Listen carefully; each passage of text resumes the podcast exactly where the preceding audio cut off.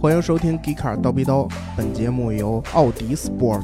梅赛德斯 AMG、沃尔沃汽车联合赞助播出。大家好，我是感冒还没好的逍遥。大家好，我是李明阳。大家好，我是非职业捧哏演员胖猫。哎，今天我们把猫老师给请来了，为什么呢？哎大老师不在，书记在忙，所以我们又临时抓壮丁，又给抓了一个。对，哎，而且备呢胎，就是我。哎 对，而且呢，今天聊这话题吧，跟猫哥有一点点关系，对啊，跟我有什么关系啊？因为今因为天猫哥也有车，对，因为你也有车对对对嗯而且呢楼下那个一大排什么膜拜全是我的。啊，是吗？你都敢豪言壮语说这种话，对，可以就是我可以想开哪辆开哪辆，啊，对对对对，哎不交钱是 吗？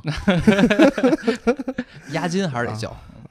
然后这个为什么把猫哥叫来呢？因为上一期就是由这个奥迪 Sport 打赏的，哦，以所以呢，今天我们就聊一期奥迪 Sport。奥迪那哎猫哥跟奥迪 Sport 有什么关系呢？有什么关系啊？因为他买了一辆奔 驰，嗯，就是这关系，对吧？我们啊请一个奔驰车主来给大家聊一聊奥迪，哎，对，哦这样各位听众，你们听不懂这个逻辑关系没有关系，嗯，是吧嗯？听不懂没有关系。对，听他来 diss 就可以了。你们聊，你们聊啊，你们 聊。哎呀，这个上一期我们先说说上一期的这个 Polestar 和沃尔沃这个事儿啊。呃，上一期这个发的虽然没多长时间，但是我看观众朋友们的回复还是挺积极的。嗯，然后本期这个金主奥迪 Sport 就说了，购买高性能车的群体对汽车的个性、定制、完美方面的需求会很强烈，而且随着使用过程中日益增长、不断更新，北极星这样崭新的销售理念对车主日后使用中可能的改装啊、个性化升级啊，甚至保养程度等选择方面，会不会产生一些问题？对新理念还是保留意见的。两位老师怎么看这件事儿？那个，我觉得这种销售理念，我觉得既然沃尔沃敢推出这种理念，是吧？它有嗯点儿这种共享化的这种理念，那我觉得它肯定是提前已经考虑到了这方面的因素。那嗯也许在你的购车合同里已经写明了一条，不许不允许购那个改装啊或者怎么样怎么样，它肯定是考虑到的。嗯，对，那比如说，如果要是换成你，会因为这一点而不去考虑这辆车了吗？ 我觉得我如果有那么多钱的话，我可能会考虑别的品牌。啊 啊，比如说你现在的奔驰给升个级，对吧？对，明总呢？其实从我这个角度来来说啊，就是说，如果我们以这个传统购车理念来看的话啊，嗯沃尔沃 Polestar 这种销售模式呢，就注定一种结果，就是说共享化跟个性化这两种概念其实是有冲突的。对，是有矛盾的。很多人对 OK，我我想要个性，这辆车虽说是在租赁期间，但是我想对它一些进行有这个个性化更改，我加大包围啊，嗯我自己加这些所有这些个性化图案，这些都嗯 OK、但是呢，因为这辆车这个所有权不是你的，所以、嗯所以我认为就是说个性化这个概念，其实一定程度上是要妥协的。但是呢，嗯其实我想告诉就是各位听众这么一个消息，就是说，车企其实对于共享车辆的这种个性化的需求，其实它是有它自己的考虑的。嗯这次在这个法兰克福车展，我看这个嗯 Smart Vision EQ4 Two 啊这么一个这么一个电动化的这这个概念车啊，嗯它主要的定位就是说共享出行，但是呢嗯，它考虑的点在哪儿呢？嗯它的车这个前格栅嗯加这个车尾加这个嗯车的侧面这个侧门旋转式的侧门，嗯哦其实是有布置有屏幕的，尤其是这前格栅。你在你嗯用车期间呢，你是可以完全根据你自己的个性化需求去布置这个图案，啊同，时呢不影响其他人用车。也就是用虚拟化来代替这种实物的这种改装对对吧用虚拟化个性设置哦来代替这种实物改装，哦对，哎既能实现呢这个个性化需求的同时呢，完全不影响这个共享用车。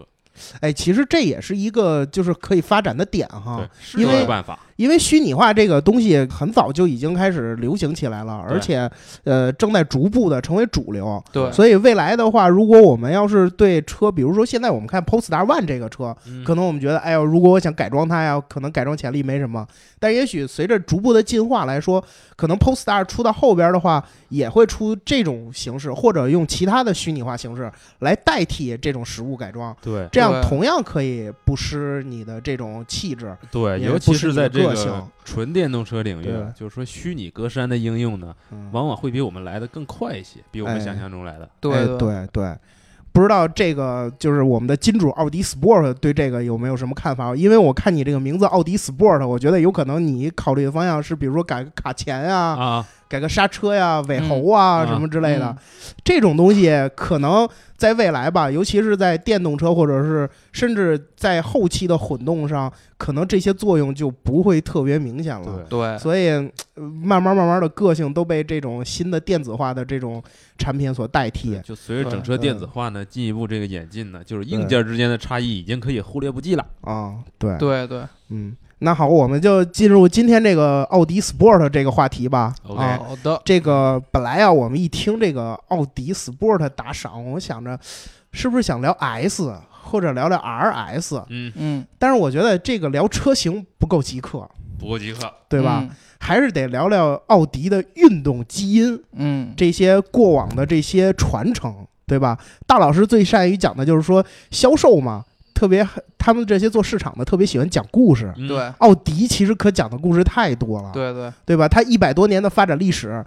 给它带来了无数无数的谈资。对，你看别人的 logo 都是一块儿、两块儿，是吧？然后一个圈儿、一个方块儿。你看嗯人奥迪有四个圈儿，这个故事肯定就比别人多。哎，对，一个圈儿至少一个圈儿一个故事，对对吧？哎，我想先问两位老师，对于奥迪这个名字，或者对于这四个圈儿，你们给它都有什么样的标签儿？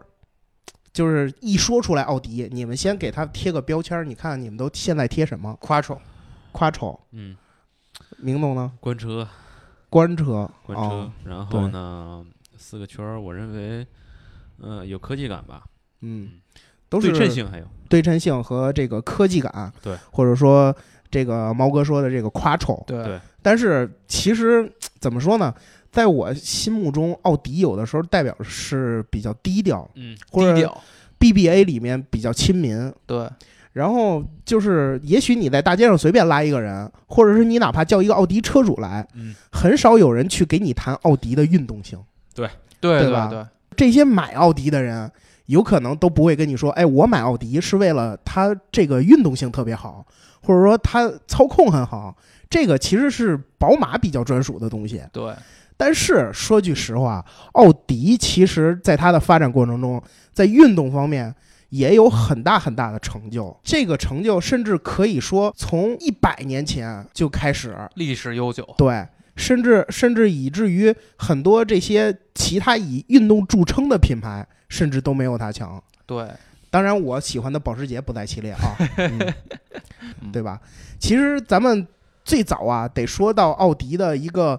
呃创始人奥古斯托·霍希先生。嗯嗯这个霍希先生，他最早是奔驰的这个发动机部门的这个经理，嗯，后来因为理念上的不同，他离开了奔驰，然后自己创立了霍希公司。嗯，后来呢，他就不是和稀泥公司呃吧？不是和稀泥，是啊霍希。和稀就是他名，啊字奥古斯托霍霍希希这个霍希公司，然后他这个霍希公司，他就跟这个苹果当年之于乔布斯一样，霍希嗯他他创建的公司，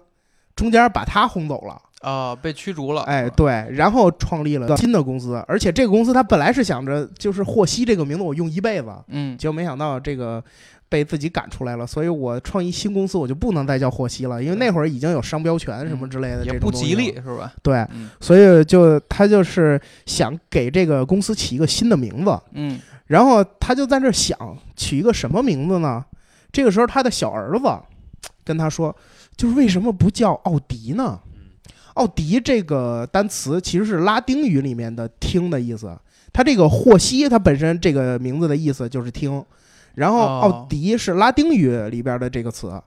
所以这个霍希先生就觉得啊、啊哎，这个名字特别好，有范儿， 嗯嗯，特别有特别装逼，就像我们比如说今天某某公司起一个特别洋气的名字这样，啊，哎对，那对会儿对他们他们那会儿也这样想，一个英文名字是吧？哎， 对 l 就 i 是 s Cat，哎哎哎，对 对对，Mr. Cat 嗯嗯是吧？是对吧？对，然后就是把这个奥迪作为他公司的名字了。其实说起奥迪的这个运动啊，可以最早最早追溯到一九零六年。一九零六年哎，对， 啊，那当确时实一百多年前了。对我啊想想上世纪呃一九零零年有没有我啊？然后算一下你想想吧，你想想吧，啊，好像没有啊。啊，好像没有是吗？深思熟虑一下。对啊对，回家问问老人，没准还能想起来是吗？对，对一九零六年，对吧？嗯哎呦妈呀，你们说的真太吓人了。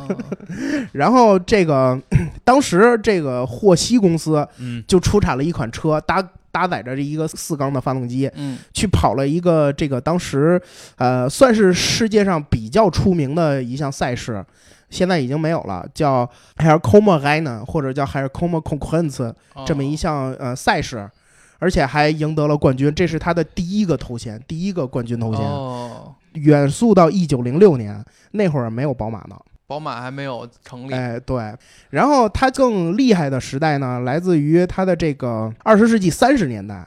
二十世纪三十年代，奥迪出了好几款叫银箭的汽车，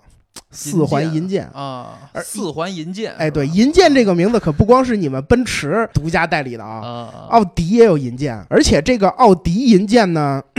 它的这个车型设计者啊来自于一个伟大的设计师，嗯，这个人太厉害了，以至于谁呢我现在想说他名字，我都得肃然起敬站起来说，嗯， 这个哥，这个不是说这哥们刚儿啊，想说这哥们哥们 儿说老这板人了吧这人叫费迪南德·保时捷，啊，啊儿，给也也叫波士是吧？哎，啊对，给原他来是设计的保，时捷博士啊，哎，保时捷博士给他设计的，而且这款赛车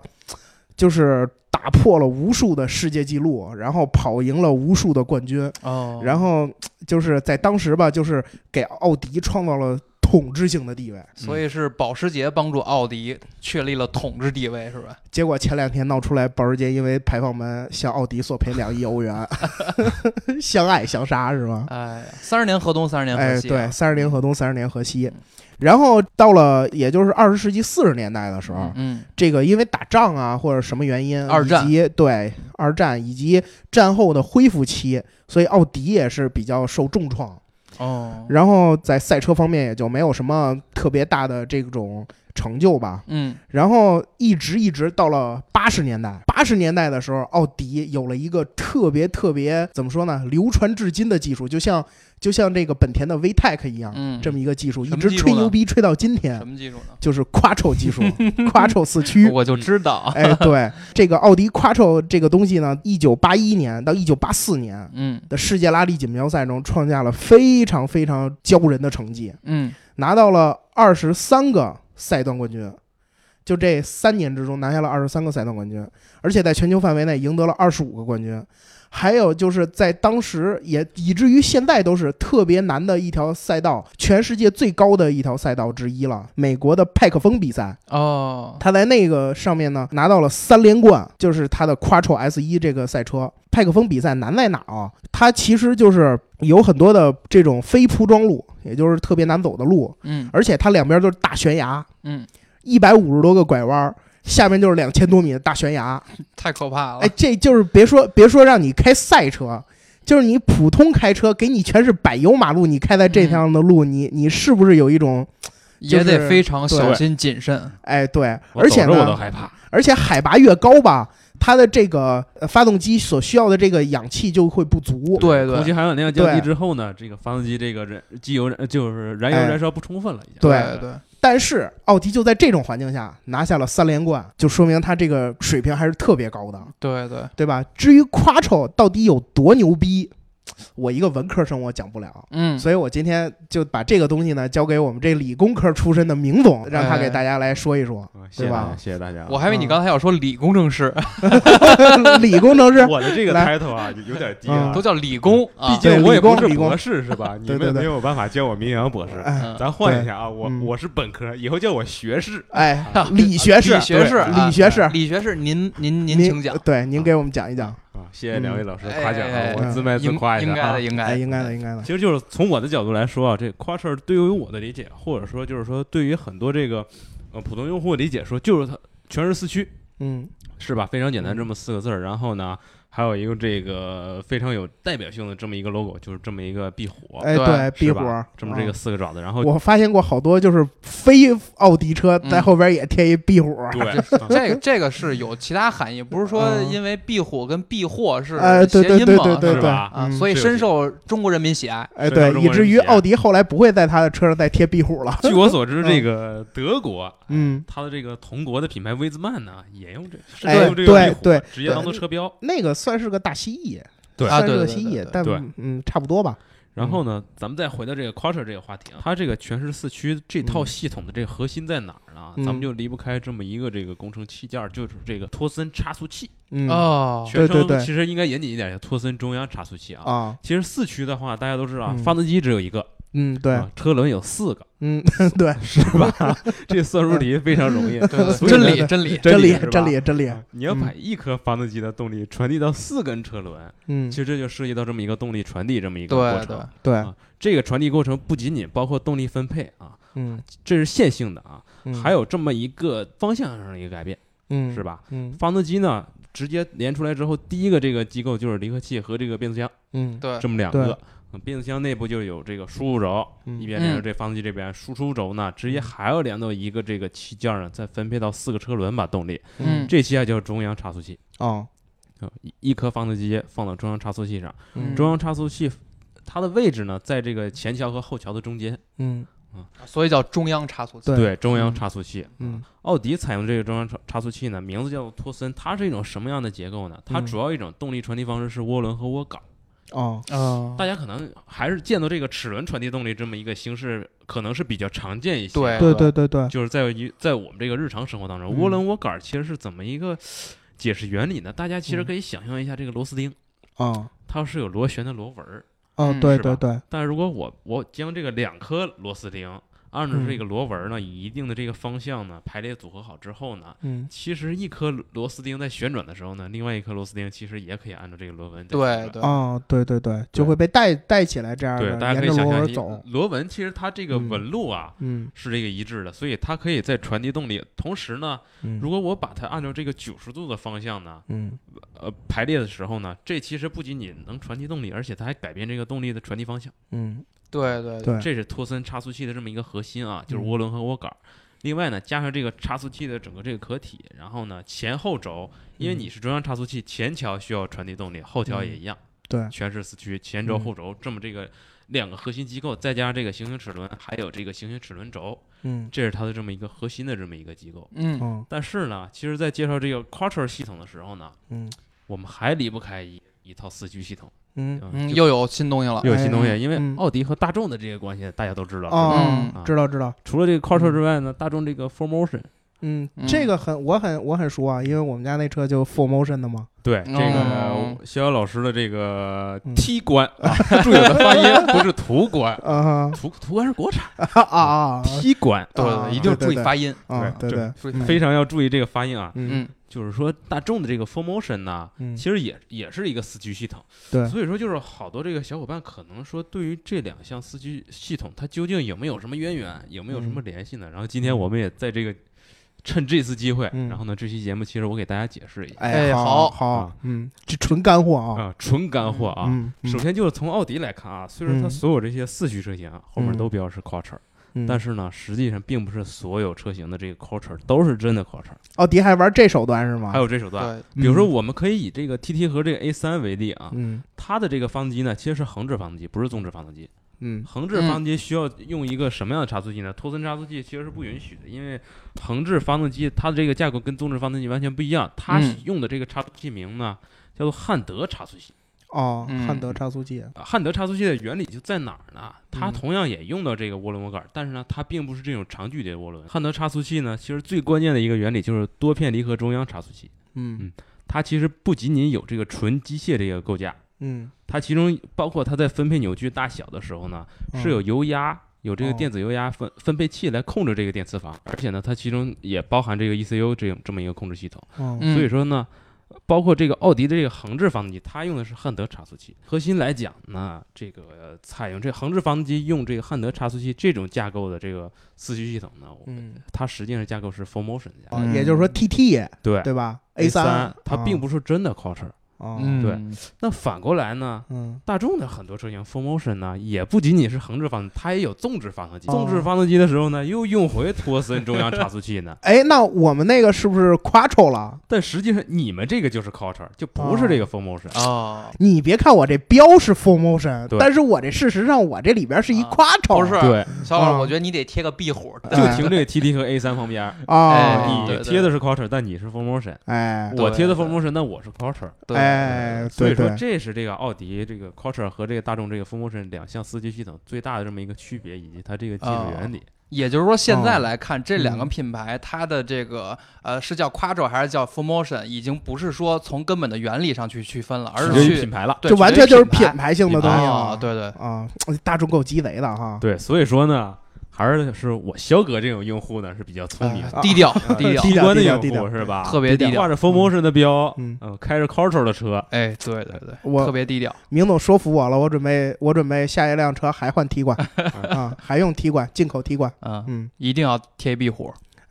其实这个明总解释完了这个 Quattro 系统啊，其实就是对这个奥迪从八十年代到现在。大体上，它的这种技术传承就多少有有一定的理解了，因为嗯所有的这些车开始都挂 Quattro 了，嗯对吧？然后到了九十年代，啊， 90年代代末年代啊，尤其是一九九九年，啊，这是一个伟大的是年代一个春天啊、对对对哦，那是一个春天。啊，他这个一九九九年，奥迪首次参加，他在之后称霸了很长一段时间的这一项赛事，就就是勒芒二十四小时。嗯勒芒，哎，大哎名鼎鼎对的勒芒，而且奥迪一来，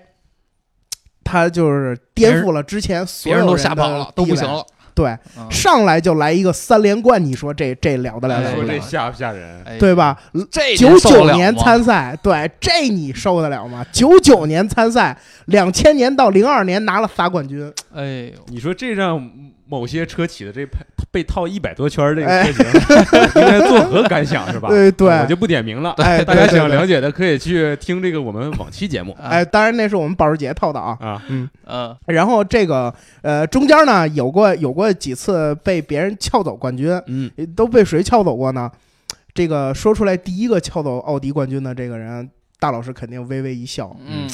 宾利，宾利哎啊，宾利回归的时候，回归勒芒的时候，这个重新拿到拿到过一次冠军，啊，宾利开了个大，拿了个冠军，哎对，啊开了个大，拿了个冠军。然后后来这个标志回到这个勒芒赛事中的时候，嗯也从奥迪手里拿到啊了一次也冠军开了个。大，然后就直到保时捷重新回来之前，嗯，奥迪一直统治着这项比赛。哎呦，这可厉害了，奥迪前前后后拿了十三个勒芒冠军，哎呦，仅次于十九冠的保时捷。哎，哎，厉害厉害哎，，但是德呢国，人就是有姿势嗯，哎，哎，但是呢，这里边奥迪还是很厉害的，在什么呢？他这个十三个冠军拿的特别集中。他第一次参赛是一九九九年，嗯，但是一直到他这个之前宣布退出比赛的时候，嗯，这十几年之间他就拿了十三次冠军。这个这夺一点我夺还是冠服概的率啊，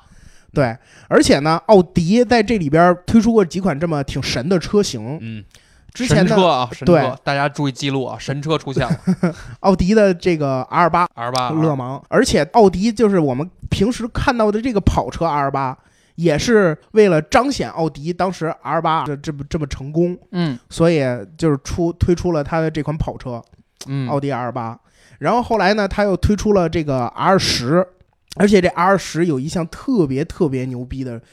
这个能力是什么呢嗯？它是柴油车，柴油的 TDI 哎，对来，了它是一辆 TDI 厉害了，五点五升 V 十二的 TDI 发动机，嗯，它这个而且是双涡轮直喷的发动机。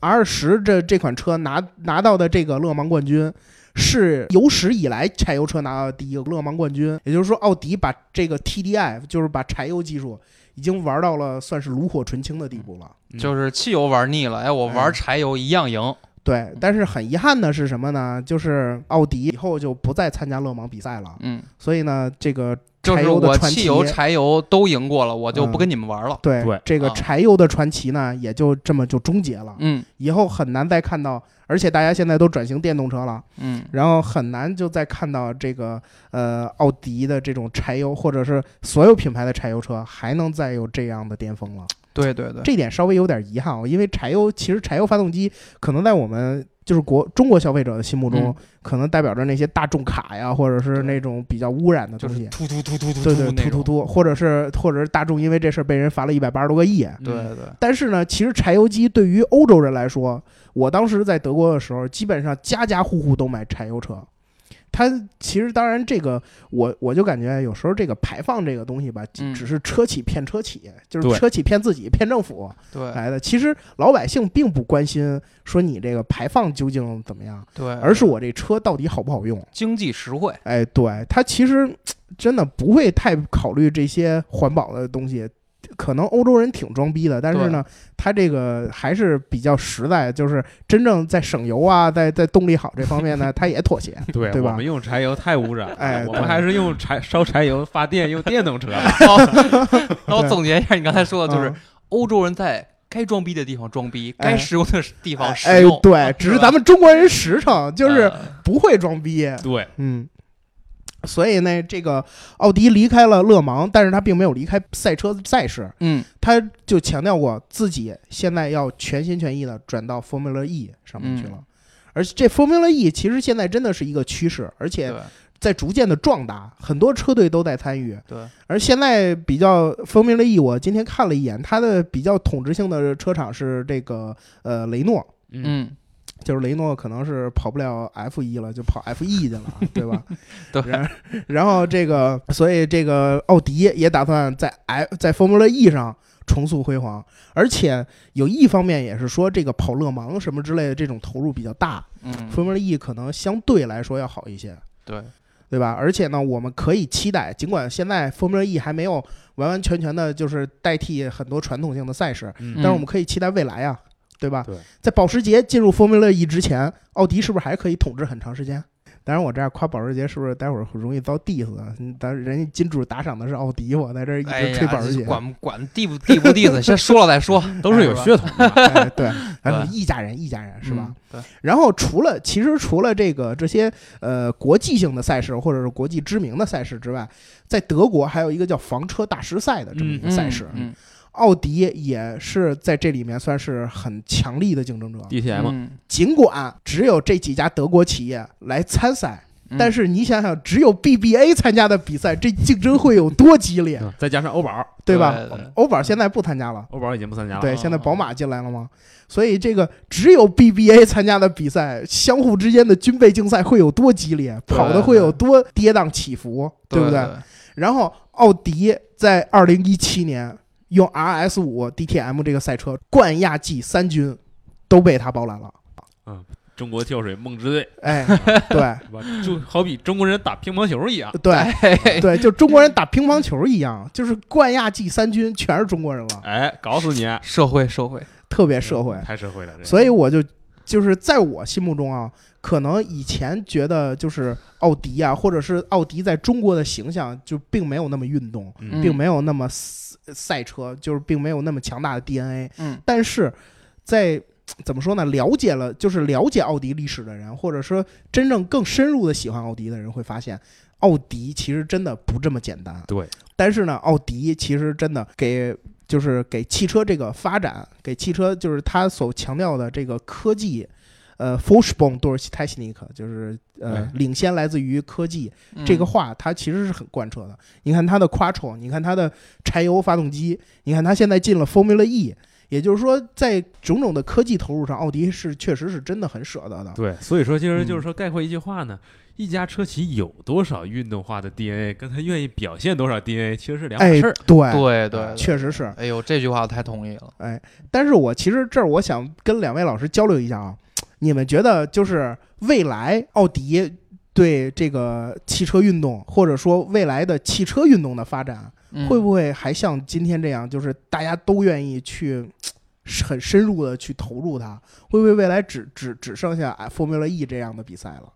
其实电动车能源无所谓，嗯，但是就是随着新能源的车来到的之后，它伴随的其实也是自动驾驶的慢慢慢慢在在发展。就我这俩东西是同就是同时发展的。我倒是很期待这种自动驾驶大赛的出现，你知道吗？那你那你跟你在电脑上玩游戏有什么区别？对，多好玩啊！一帮 AI 竞赛是吧？就好比啊，我打一嗯举一最简单的例子，就是 GTA，如果嗯 GTA 堵车，它会撞车，嗯对吧？嗯然后如果把这个比 AI 这种大赛搬到嗯现实中来，嗯，那它会不会非常有意思，非常有看点？我觉得，其实啊，我嗯给我薛老师吃一句定心丸嗯啊嗯，我列举一下我马老师马云啊，哦马老师，马啊马老师姿势高啊啊啊啊，我听过马老师讲过这么一句话，嗯就说 AI 人工智能，嗯人工智能的终极目的不是要取代人类，嗯，而是要做人类做不到的事情。哎，哎，啊这句话其实你仔细品品，说的非常有水平。对，啊所以说，自动驾驶呢，它主要的这个存在的目的是，它是为了缓解这个交通拥堵，嗯它是为了拓宽这个人类生活半径嗯啊、因为自动驾驶它其实是和共享化是可以连接，因为这个车辆对没有固定的这些嗯归属人了。对嗯 OK，我可以帮这个所有这些外围居民，或者说嗯生活半径非常大的这些居民呢，然后我可以帮助他们呢，嗯以这最高的这个运行效率，帮他们运送到这这个目的地。嗯它提高是交通效率，它并不是真的要取代人类驾驶员，尤其在这个嗯汽车竞赛当中啊，嗯汽车运动当中呢，我认为自动驾驶跟赛车这两件事情绝对不是冲突的。所以说，对对，嗯有我马老师在啊啊，行逍遥老师，你可以放心的这个 嗯把心好揣肚子里啊，嗯啊对放心，这个对嗯自动驾驶汽车不会取代这个汽车运动的。行我是属于那种看热闹不嫌事儿大，嗯我非常期待人类历史上第一届嗯 AI 自动驾驶大赛。好孙学士、赵硕士啊啊，，对我们，那我们其实真的也未来也可以期待一下，就是奥迪在新科技、新能源的投入上，会不会依然这么强大？对，会不会依然占据霸主地位？对对吧我们拭目以待。让我们拭目以待。哎那我们今天的节目呢，可能稍微有点短，嗯，就因为没有大老师在这儿叨逼叨叨逼叨叨逼叨，对，是吧？但是虽呢，然节目短，但是内容硬啊，对呀、全是干我货们全是干货呀。对是吧？对不对你要非说嫌短，那我们在 diss 二十分钟英国车也是可以的。对 吧？对吧？好，那我们其实今天的节目呢就聊到这儿。由于下一期呢还是奥迪 Sport 打赏呢，我们可以考虑聊几聊点儿这个车型啊，或者是让大老师输出一下价值观。因为嗯对下周大老师就回来了。嗯，哎如果这一期金主还没有听过瘾，可我们可以下一期再，或者是不是下一期，或者在以后的几期，找一个机会再给聊一下奥迪。哎，然后这下次呢就聊一聊它的整个这种品牌的这种形式。哎 OK，那好，我们今天的节目呢就先到这儿。然后听节目记得点赞、打赏、加评论，点赞、打赏、加评论，点赞、打赏、加没评论。错，哎我们下期再见，拜拜再见。哎，再见，拜拜。